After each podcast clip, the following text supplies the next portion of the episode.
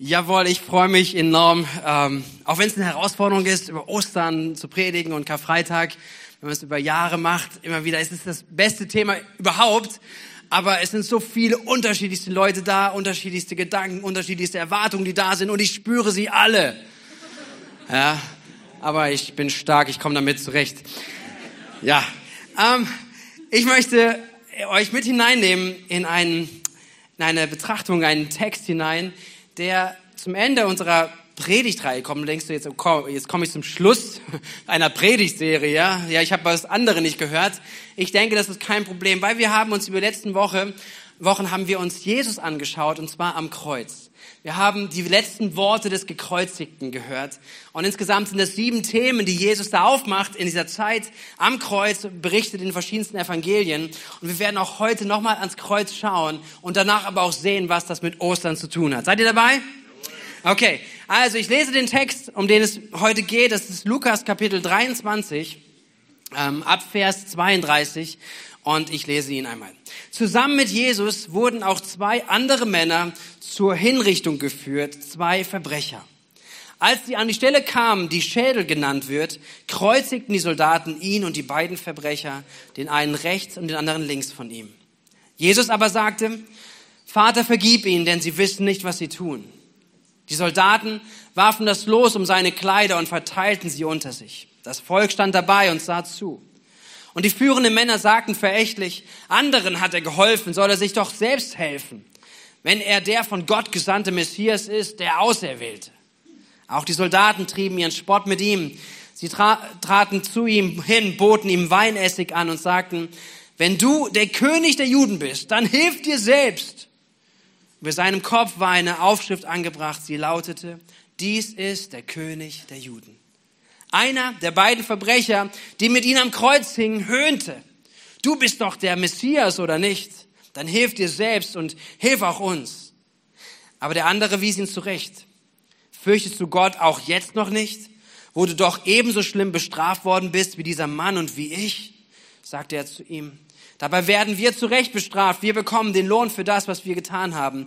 Er aber hat nichts Unrechtes getan. Dann sagte er zu Jesus, Jesus, denk an mich, wenn du deine Herrschaft als König antriffst. Jesus antwortete ihm, ich sage dir, heute noch wirst du mit mir im Paradies sein. Inzwischen war es Mittag geworden. Eine Finsternis brach über das ganze Land herein, die bis drei Uhr nachmittags andauerte. Die Sonne hatte aufgehört zu scheinen. Dann riss der Vorhang im Tempel mitten in zwei. Jesus rief laut, Vater, in deine Hände gebe ich meinen Geist. Und mit diesen Worten starb er. So, jetzt seid ihr sicherlich gespannt. Hier waren mehrere Worte von Jesus drin. Ne? Wir haben das eine schon angeschaut über die letzten Wochen, nämlich, dass Jesus gebetet hat, Vater, vergib ihnen, denn sie wissen nicht, was sie tun. Er hat was vorgemacht über Vergebung, was Vergebung bedeutet, was möglich ist, auch durch das Kreuz. Und jetzt am Ende haben wir auch gesehen, Jesus betet, in deine Hände, Vater, gebe ich meinen Geist. Aber das ist auch nicht. Es geht mir um folgenden Satz, Vers 43, wo es heißt, ich sage dir, heute noch wirst du mit mir im Paradies sein. Heute noch wirst du mit mir im Paradies sein. Das ist, was Jesus am Kreuz sagt. Und es ist eine so wichtige Botschaft. Diese, dieser Satz hat so viel Brisanz. Dieser Satz passt, hat so viel enorme Bedeutung, was da drinne ist, einerseits zu verstehen und zu sehen, wie das Himmelreich funktioniert. Und seid ihr mit mir, dass wir da uns hineingraben und hineinschauen, was bedeutet es, wenn Jesus so etwas sagt? Weil, weil lasst uns drüber runterbrechen. Was bedeutet das, was, was Jesus hier am Kreuz sagt zu diesem Mann? Er sagt zu ihm, du bist heute noch mit mir im Paradies. Was war geschehen? Lasst uns das mal anschauen. Hier sehen wir zwei Schwerverbrecher. Und ich habe mir überlegt, ich brauche einen Namen für sie. Wir nennen den einen Toni. Ja, den einen anderen nennen wir Andy. Ich hoffe, dass keiner Toni oder Andy hier ist, der sich irgendwie im Okay, okay, gut, dann lassen wir es dabei. Also, wir haben einen Toni und wir haben einen Andy zwei Schwerverbrecher. Und wir müssen uns vor Augen malen, diese, diese, diese beiden Typen werden keine Leute gewesen sein, die über das Stoppschild gefahren sind. sondern hier wird was in ihrem Leben gewesen sein, auch das, die Übersetzung macht es deutlich, es sind Schwerverbrecher. Schwerverbrecher, irgendwas werden sie getan haben. Vielleicht war es Mord, vielleicht war es mehrfacher Mord, vielleicht irgendwas auf jeden Fall, dass es so eine gravierende Sache war in ihrem Leben, die sie falsch gemacht haben, dass sie verurteilt worden sind und letztendlich dort auf ihre Todesstrafe warten. Und auch diese Todesstrafe ist eine nicht so ganz ganz leichte, ja, manche wurden enthauptet damals, es gab verschiedenste Möglichkeiten, sondern es war sogar eine sehr qualvolle. Sie sollten für das, was sie getan haben, sollten sie leiden, und zwar am Kreuz. Das ist ihr, ihr Ding. Und dieser Toni und dieser Andi sind morgens aufgewacht und haben gewartet, bis die nächste Kreuzigung kommt. Bis das nächste Mal wieder alle zusammengeholt werden, bis genug Leute da waren, bis man wieder eine Kreuzigung veranstaltet hat. Und jetzt war dieser Morgen weil Jesus dazu kam und es waren drei und sie gingen auf diesem Berg und sie wurden gekreuzigt. Und Toni und Andy direkt neben Jesus gekreuzigt. Beide sprechen mit ihm. Beide sprechen mit Jesus. Irgendwie so, keine Ahnung, wie man sich das vorstellen kann, wie nah sie beieinander waren, aber sie sprechen miteinander. Und am Ende ihres Gesprächs, lasst ihr mal vor Augen mal, am Ende ihres Gesprächs sagt Jesus zu dem einen, heute noch wirst du mit mir im Paradies sein. Und das Paradies ist kein Kindergeburtstag, sondern es ist ein Himmel. Es ist eine Ewigkeit. Er sagt ihm, du wirst mit mir heute noch im Paradies sein. Etwas, woran wir, die wir, die wir Christen sind, die wir sagen, wir glauben an die Bibel, daran glauben wir, es gibt den Himmel. Und Jesus sagt ihm, dass er mit ihm im Paradies, im Himmel sein wird. Und ehrlich die Frage, kann das so einfach sein? Hä? So ein kurzes Gespräch mit Jesus und dann bist du im Paradies, bist im Himmel. Und ich habe uns überlegt, hab mir überlegt, ich möchte so eine Szene mal mit uns aufmachen. Und lasst uns mal so vorstellen, das ist alles fiktiv, ja, okay? Also nur eine Vorstellung, dass wir jetzt nach diesem Moment am Kreuz uns jetzt im Himmel befinden. Und zwar sozusagen an der Himmelspforte, was ich auch gar nicht weiß, ob es in der Bibel so steht, aber, aber lasst uns mal so vorstellen, könnt ihr das so ein bisschen sehen? Ja, so, das ist die Himmelspforte und hier ist jetzt ein Raum voll mit Engeln. Und die Vorstellung ist ja ganz oft, also nur fiktiv, okay, hört mich richtig. Es ist nur fiktiv, nur eine Vorstellung. Und viele von euch denken das auch so und sehen das vielleicht auch so. Okay, aber jetzt stell dir vor, Petrus hat noch zu der Zeit gelebt, also er kann da nicht am Pforte sitzen. Aber wir sagen einfach, er kann da trotzdem sitzen, er sitzt dann da, ja. Petrus ist an der Himmelspforte und dann kommt dieser, sagen wir Toni, ja, der Andi ist der andere, Toni. Toni kommt er stirbt und kommt in den Himmel. Und er ist an dieser Pforte. Und dieser Pforte stellt er sich vor. Und wir können uns vorstellen, er ist ein Engel. Er hat sein Buch da, vielleicht auch digital mittlerweile. Er ist, hat sein Buch da und fragt ihn, den Toni, der kommt, wie heißt du? Er sagt, Toni. Er blättert nach und sieht, es blinkt alles rot. Schwerverbrecher. So, es blinkt, hier Alarm, Alarm geht los, alle Engel haben zieh nochmal enger an und so weiter, müssen wir aufpassen, was hier passiert. Also, ja, es ist was los. Toni ist jetzt im Himmel. Oder beziehungsweise da an der Pforte. Ja. Und, äh, und, und, und sie sprechen miteinander, also alle sind, haben Achtung, weil Schwerverbrecher. Und er geht so durch, okay, Toni, okay, wir gucken mal, was du in deinem Leben so gemacht hast. Und der Engel geht da durch, oder Petrus, oder was auch immer, ist nur eine fiktive Story, okay? Er geht durch und sagt, okay, hey, Toni, du bist gar nicht getauft. Geht weiter, du bist kein Mitglied in der Kirche. Du hast nie gespendet. Äh, gute Taten finde ich ja auch keine von dir. Er, du bist ziemlich auf die schiefe Bahn geraten. Am Ende hast du jemanden ermordet. Oh, nie gebetet. er geht weiter und weiter. Oh, mit deinen Eltern, der Umgang, der war nicht gut geht weiter und weiter und zählt eins nach dem anderen auf und dann sagt er, okay, also jeder entspannt sich wieder, sagt, der kommt nicht in den Himmel, der kommt so, so, so, so und dann am Ende geht er weiter und sagt, hey, Moment mal, hier ist noch eine, eine kurze Notiz. Eine Notiz. Da steht drauf, Einlass gewähren.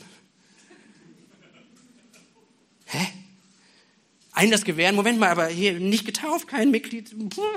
Das, und, und, und, und so eine Unruhe kommt, weil jeder hört das, der soll rein, ein Schwerverbrecher soll ins Paradies rein und sie gehen durch und sagen, hey, das können wir so nicht klären, wir holen mal Jesus dazu. Jesus wird gerufen, Jesus kommt mit zu dieser Pforte und sagt, Jesus, du musst mal hier gucken, hier ist jemand, der, der, der, der sagt, er soll in den Himmel kommen, hier steht so eine Notiz, aber wir verstehen das nicht, weil wir können nichts danach sehen, feststellen, dass er es auch nur ansatzweise verdient hätte, in den Himmel zu kommen. Und Jesus kommt und Jesus sagt, das ist meiner. Jesus sagt, das ist meiner. Der darf ins Paradies. Aber Moment mal, wie, wie, wie kann das denn funktionieren? Wie, wie, was, was ist denn passiert? Ja, wir hatten eine Stunde vor dem Tod eine Unterhaltung. Wir haben miteinander über, wir haben miteinander gesprochen. Ja, ja, aber und dann? Na ja, und dann hat er in seinem Gespräch so einen nicht ganz theologisch ausgefeilten Satz gesagt. Er hat Folgendes gesagt. Wir werden zu Recht bestraft. Wir bekommen den Lohn für das, was wir getan haben. Er aber hat nichts Unrechtes getan. Und dann sagt er das, Jesus, denke an mich, wenn du in dein Himmelreich gehst. Und deswegen, deswegen, die Notiz ist richtig. Er gehört zu mir. Er darf ins Paradies. Er soll eine Ewigkeit mit mir verbringen. Ist das nicht gut? Ist das nicht gut, einfach sich mal vorzustellen, zu sagen, okay, was bedeutet das? Aber wir denken manchmal, und vielleicht kommst du jetzt mit hinein, zu sagen, aber Moment mal, vielleicht auch wie die anderen Engel, vielleicht so, wie man so sich das vorstellen könnte, zu sagen, aber, aber, ehrlich? Das hat, das hat er nicht verdient. Vielleicht, der hat unschuldige Menschen umgebracht. Der hat Dinge in seinem Leben getan. Der hat vieles auch noch nicht gemacht, überhaupt nichts gemacht. Und wieso kann der ins Paradies kommen? Und vielleicht merkst du in dir, da kommt so ein Aber. Da kommt so ein Aber, der Vorbehalte hat und so weiter. Moment mal, aber das, aber das kann doch nicht so einfach sein. Das kann nicht so funktionieren. Und ja, das ist unser Denken so oft. Und vielleicht merkst du dieses Denken, du merkst auch in dir, kommt so ein Unrechtsgefühl, sagen, das kann nicht sein, das ist nicht in Ordnung. Aber ich möchte sagen, das ist die Realität des Himmels. Wir lesen an anderen Stellen, wo Jesus darüber schreibt, dass er sagt, wenn ein Mensch ein Sünder, einer umkehrt, wird eine Party im Himmel sein. Hey, das ist ein ganz anderes Setting. Da ist nicht der Gedanke darum, okay, was hat denn der gemacht? Ich glaube nicht, dass diese Szene ansatzweise im Himmel sein wird, dass man überlegen müsste, hat er es jetzt geschafft, reinzukommen in den Himmel? Sondern es ein ganz anderes Blickwinkel ist, ein anderer Blickwinkel, den wir uns gleich anschauen werden. Nämlich zu sagen, es ist Freude über einen Sünder, der Buße tut. Was ist denn unsere Denkweise, die wir haben, warum wir auch Schwierigkeiten manchmal mit diesem Bild haben. Wir denken ganz stark in, in Böse und in Gut. Wir denken in Böse und Gut, richtig? Das sind wir gewohnt. So denken wir, so denken wir über uns selbst, so denken wir über andere nach. Und darf ich dich mal kurz ermutigen, über etwas nachzudenken? Seid ihr da? Denk mal kurz für dich über nach. Und wir sind hier in der Kirche, deswegen sagst du es auch keinem anderen, weil wir wollen nicht, dass in der Kirche gelogen wird. Also, denk mal über dich nach, welche Nummer du dir geben würdest zwischen böse und gut. Und sagen wir mal 0 ist, ähm, null ist ein Massenmörder, nehmen wir Adolf Hitler vielleicht so. Null ist wirklich die böseste Person, die du dir vorstellen kannst. Und 100, ja, puh, sagen wir mal 90, sagen wir Mutter Theresa. Ja, vielleicht für viel noch ein Begriff. Jemand, der, der selbstlos gewesen ist, sein Leben hingegeben hat für die Armen, für Verfolgte, wirklich, wirklich so viel Gutes getan hat, wo so viele Berichte darüber waren. Sagen wir mal, Mutter Theresa, sagen wir mal eine 90, okay? So, und jetzt gib dir mal eine Zahl zwischen 0 und 100, zwischen, nicht sagen, bitte, zwischen böse und gut. Gib dir mal eine Zahl, nimm dir mal kurz einen Moment, darüber nachzudenken, wo würdest du dich einsortieren? Wir können alle mitmachen. Also denk mal drüber nach, ja? So. Manche überlegen, ob es man seinem Partner neben einem sagen soll oder lieber nicht. So, oder vielleicht nochmal abchecken sollte, was der andere dazu denkt. Okay, ihr habt eine Zahl irgendwo, irgendwas für euch mal so grob, wo man sagen kann, okay, da seid ihr. Ich denke, die wenigsten werden von uns hier sein, die Null sagen, richtig? Ihr müsst euch auch nicht melden, ja? Also ich wollte keine Nuller, die sich, also, aber aber sag mal, 0 bis 30, ich würde sagen, ihr seid so tolle Leute, ihr seid so gut aus zwischen 0 bis 30, die wenigsten wahrscheinlich hier. 30 bis 50, vielleicht sagst du ja, wenn ich mich reindenke, 30 bis 50.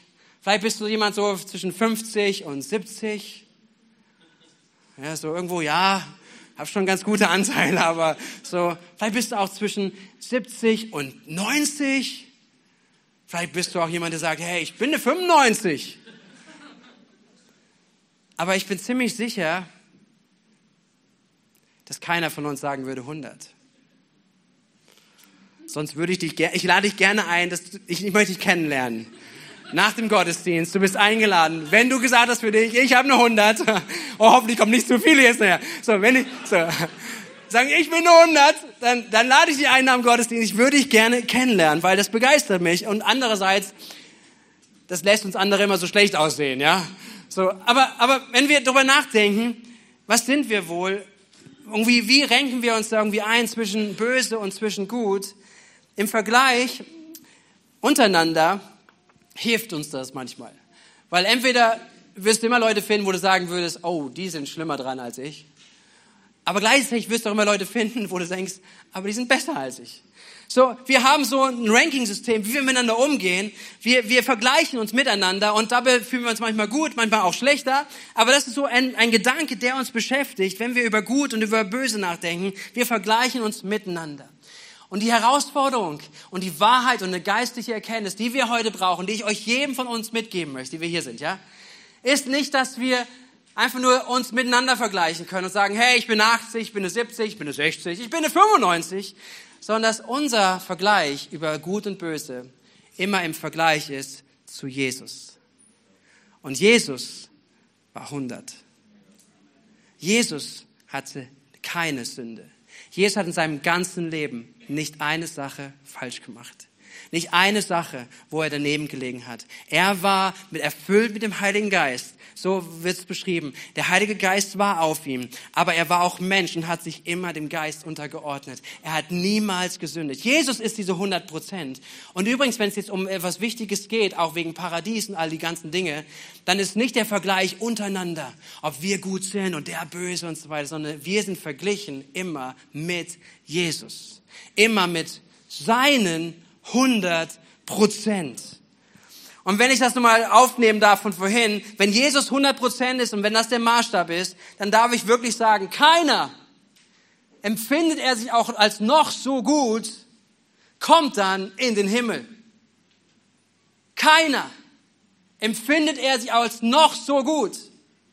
Weil selbst ein 99,999, wenn du sagen würdest, ja, aber ich weiß damals, da habe ich doch gelogen. Aber sonst, ja, wenn das dein Leben wäre, 99,9999999 Prozent sind nicht genug. Sind nicht genug verglichen mit 100 Prozent. Und das ist eine wichtige Wahrheit. Und das ist soweit so schlecht, oder? Aber Jesus geht weiter. Und jetzt lasst uns hineinschauen. Was ist denn die Lösung? Was ist, was Jesus hier hineinbringt? Jesus schafft für dieses Problem, was wir nicht lösen können.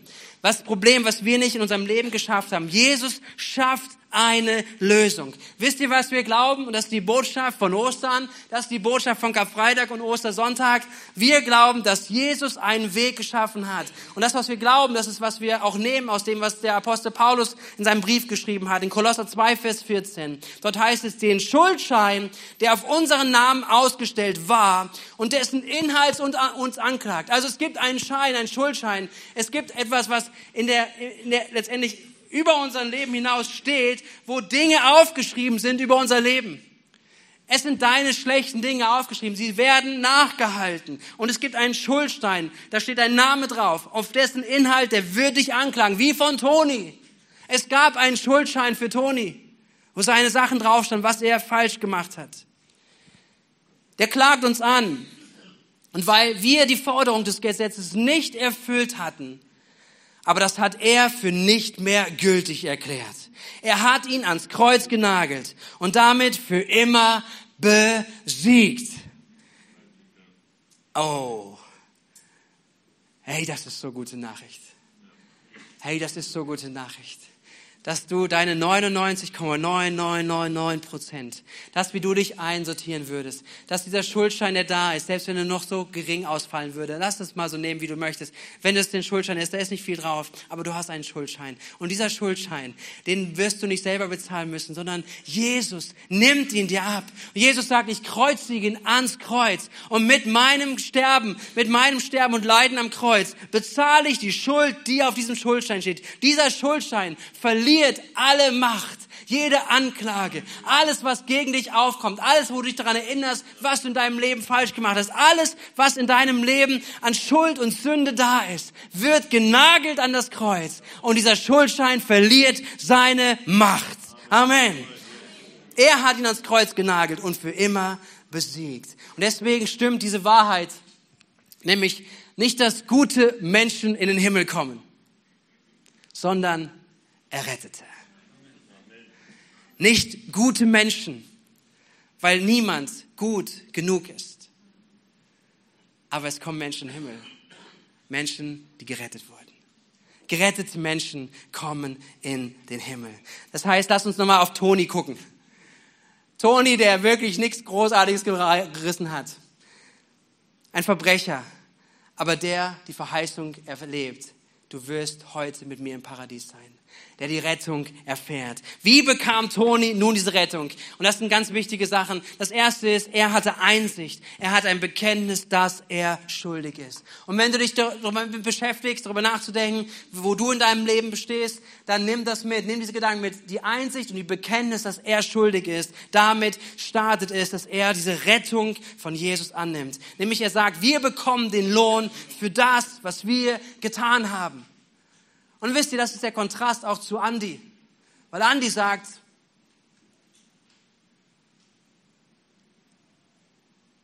das, was ich gemacht habe, habe ich getan. Vielleicht sogar noch stolz drauf, aber er sucht nichts anderes. Er sieht seine Schuld, seine, seine, seine Schuld, die er vergangen hat, auch an Gott, sieht er nicht. Er sieht sie nicht.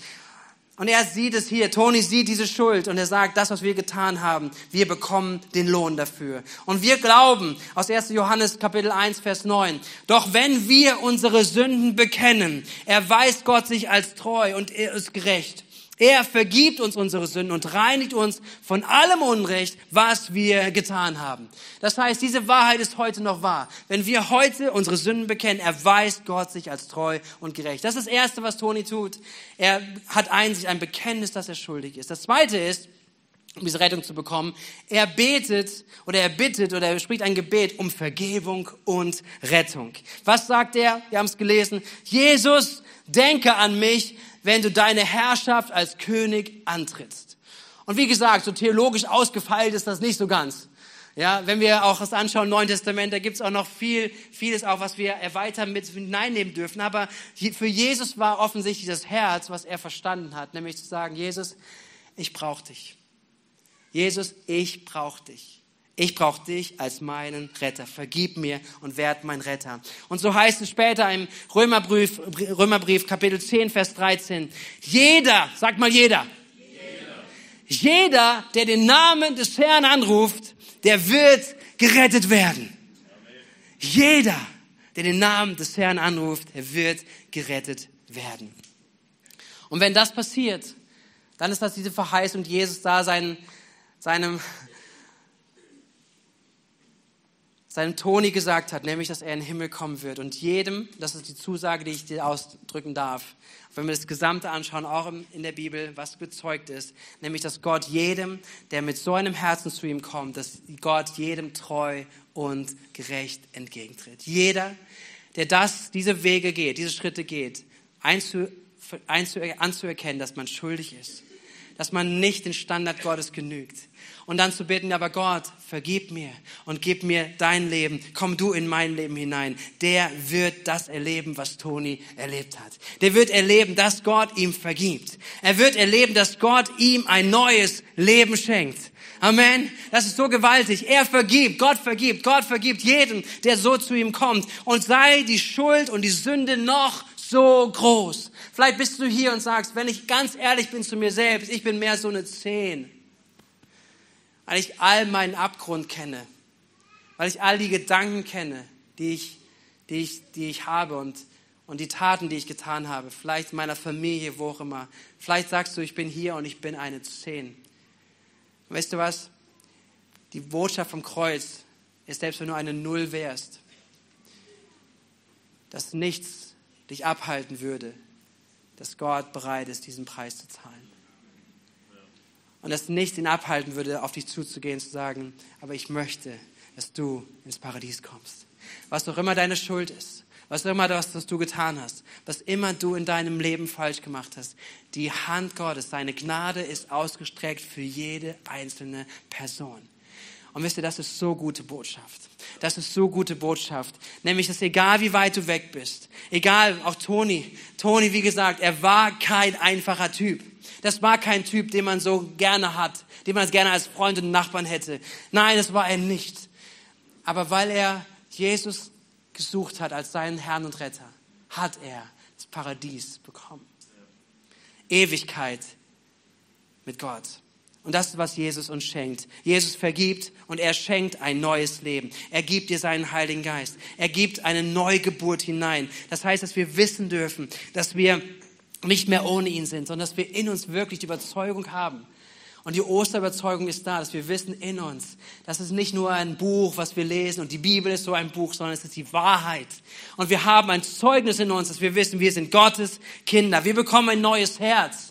Das ist eine Verheißung, die Gott uns gibt. Wir bekommen ein neues Herz, dass wir anders in unserem Leben unterwegs sein wollen. Nämlich orientiert an dem, was Gott für unser Leben möchte. Seid ihr mit mir?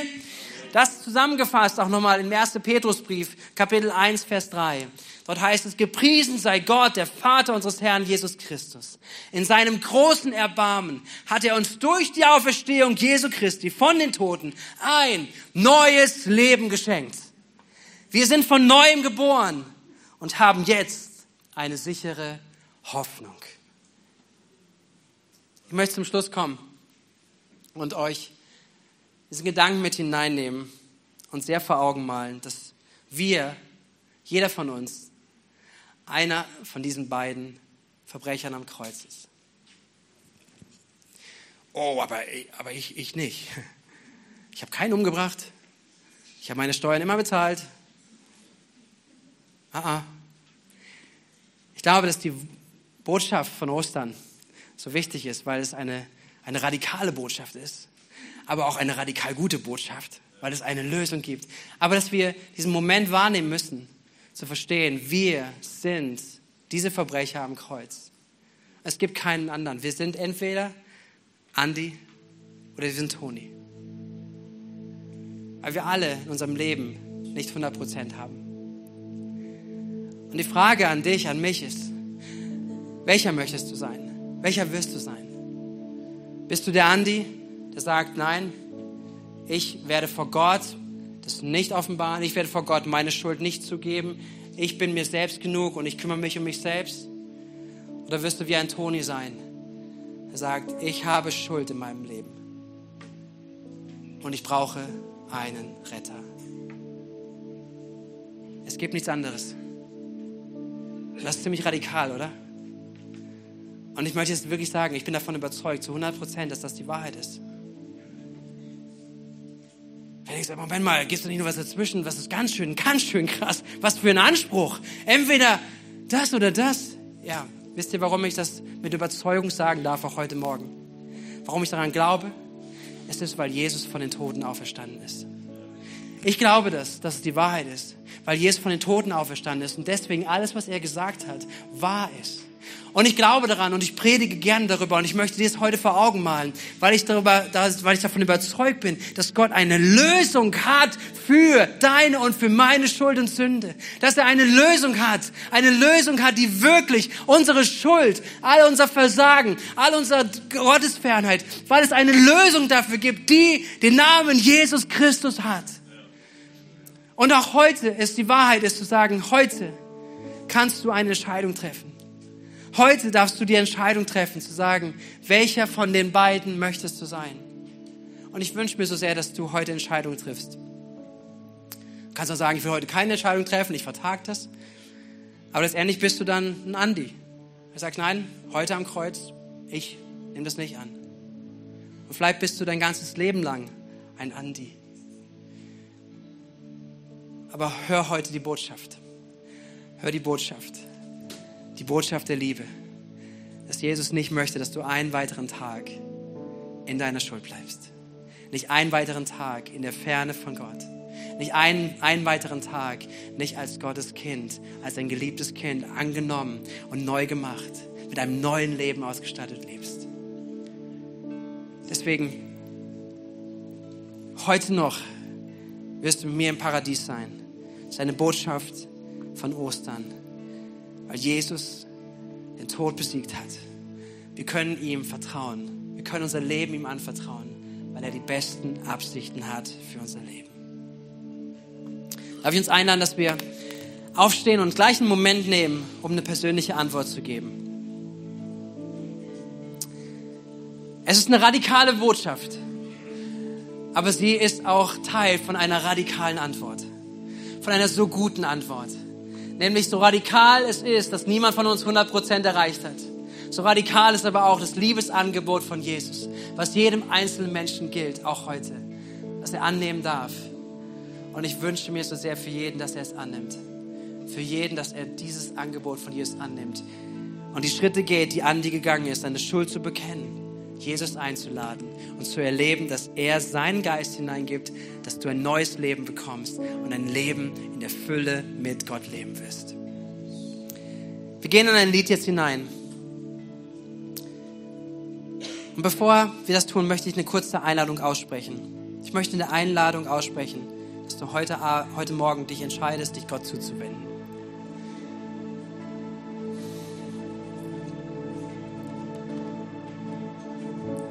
Vielleicht hilft dir dieser Name. Aber wer bist du heute? Bist du Andi oder bist du Toni? Und wenn du ein Andi bist, ich möchte dich rufen dass du Jesus siehst, dass du deinen Blick wendest auf Jesus und sagst, Jesus, ich möchte nicht in meiner Schuld bleiben. Ich möchte zugeben, dass ich schuldig bin. Ich möchte umkehren. Ich lade dich ein, in mein Leben zu kommen. Und das ist was, was kein anderer für dich tun kann. Das ist doch keine Taufe, was es für dich macht, sondern es ist eine Entscheidung deines Herzens. Es ist eine Entscheidung deines Herzens zu tun. Und die nächsten Augenblicken, wenn wir ins Lied hineingehen, ich wünsche mir so sehr, dass du Glauben empfängst und dass dein Herz heute, heute Morgen eine Entscheidung trifft, zu sagen, okay, nein, ich möchte kein Andi sein, ich möchte kein Andi bleiben, sondern ich möchte ein Toni sein. Ich möchte Jesus anschauen in der Art und Weise.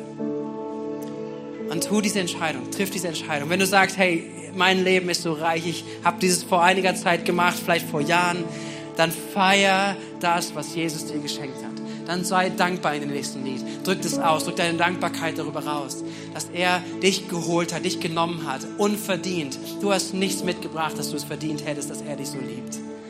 Aber er liebt dich. Dass wir in Dankbarkeit das Kreuz anschauen und die Auferstehung und die Botschaft davon wahrnehmen. Jesus, in den nächsten Augenblicken, wir bitten dich dass um dein Wirken deines Heiligen Geistes. Wir sind überzeugt, du bist auferstanden, du lebst. Und du hast deinen Heiligen Geist uns geschenkt, damit er unter uns wirkt, damit er uns Erkenntnis gibt von Wahrheit.